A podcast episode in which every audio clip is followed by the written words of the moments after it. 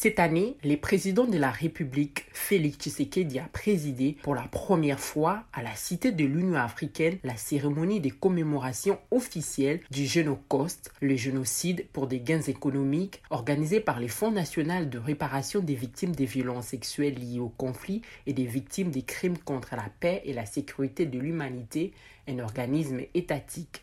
Est-ce le début d'une construction de la mémoire collective autour des crimes graves commis en RDC Bonjour et bienvenue dans ce 30e épisode de la saison 3 de Pona GEC, capsule audio du groupe d'études sur les Congo GEC et Debouteli, Institut congolais des recherches sur la politique, la gouvernance et la violence, qui tente chaque semaine d'éclairer un sujet d'actualité en RDC.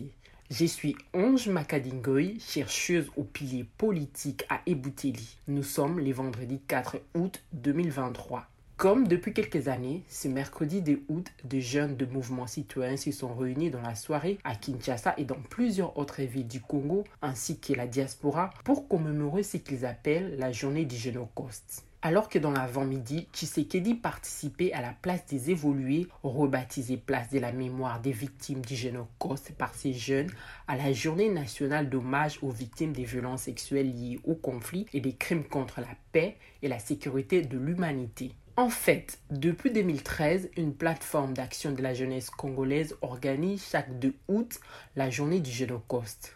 Cette date fait référence au déclenchement en 1998 de la Deuxième Guerre du Congo par la rébellion du Rassemblement congolais pour la démocratie RCD avec notamment les soutiens du Rwanda.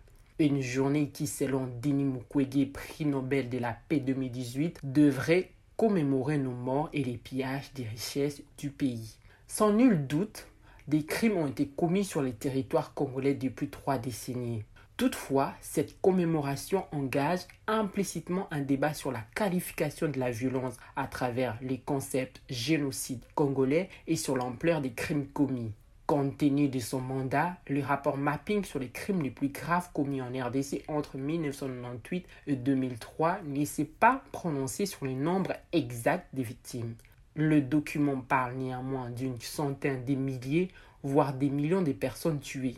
Si le choix de la date du 2 août met en cause le Rwanda qui était engagé aux côtés de la rébellion du RCD, qu'en est-il des autres responsables de la violence?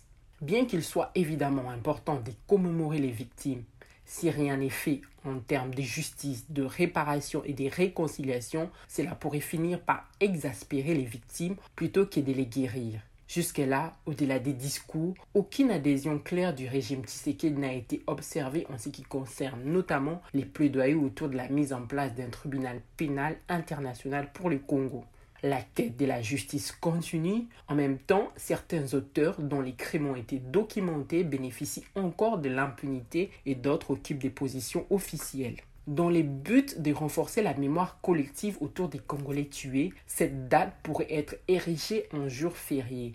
En plus, comme c'est le cas dans d'autres pays à l'instar du Sénégal, certains espaces devront être aménagés en mémoire des personnes tuées durant ces cycles infernal des violences. Surtout, il faut approfondir l'éducation sur l'histoire congolaise et cette violence pour que cela ne reste pas facilement récupérable par quelques gestes de politique au niveau des écoles, dans les médias, les musées, il faut plus de débats, plus d'éducation, plus de travail sur la justice transitionnelle.